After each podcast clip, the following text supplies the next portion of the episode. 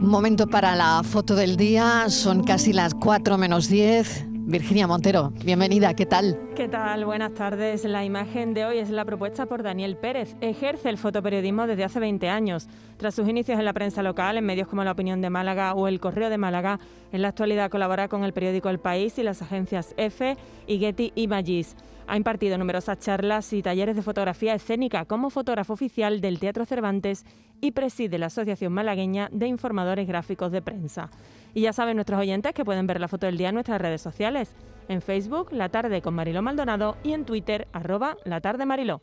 Para mí, la fotografía del día es la realizada por el fotógrafo Philip Singer de la agencia EFE a la ex canciller alemana Angela Merkel, que reapareció ayer en su primer acto tras abandonar la Cancillería hace seis meses.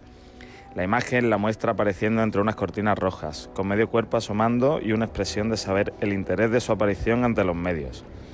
Me gusta esta elección del fotógrafo que opta por ese preciso instante ante el que se muestra expuesta de nuevo, simbolizando su vuelta con esa salida entre un lugar en segundo plano, detrás de unas cortinas rojas. La carga simbólica de todo ello es la que hace que la fotografía sobresalga del resto de las demás. La verdad es que hoy Merkel ha hablado de la guerra de Ucrania, no sabíamos lo que pensaba y si ella podría, en parte, no lo sé, haberla evitado, quién sabe, ¿no?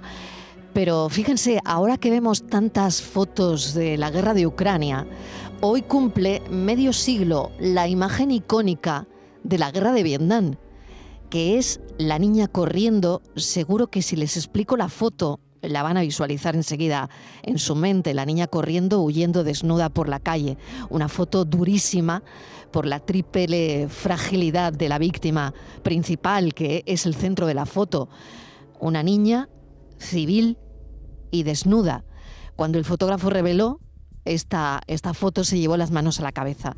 Le costó que la publicaran sus jefes, sus editores, pero hoy hemos sabido medio siglo después que la niña sufrió el rechazo de otros niños, que sufrió ansiedad y depresión a lo largo de su vida.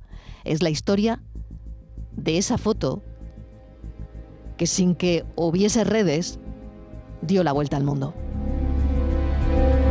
La tarde de Canal Sur Radio con Mariló Maldonado, también en nuestra app y en canalsur.es.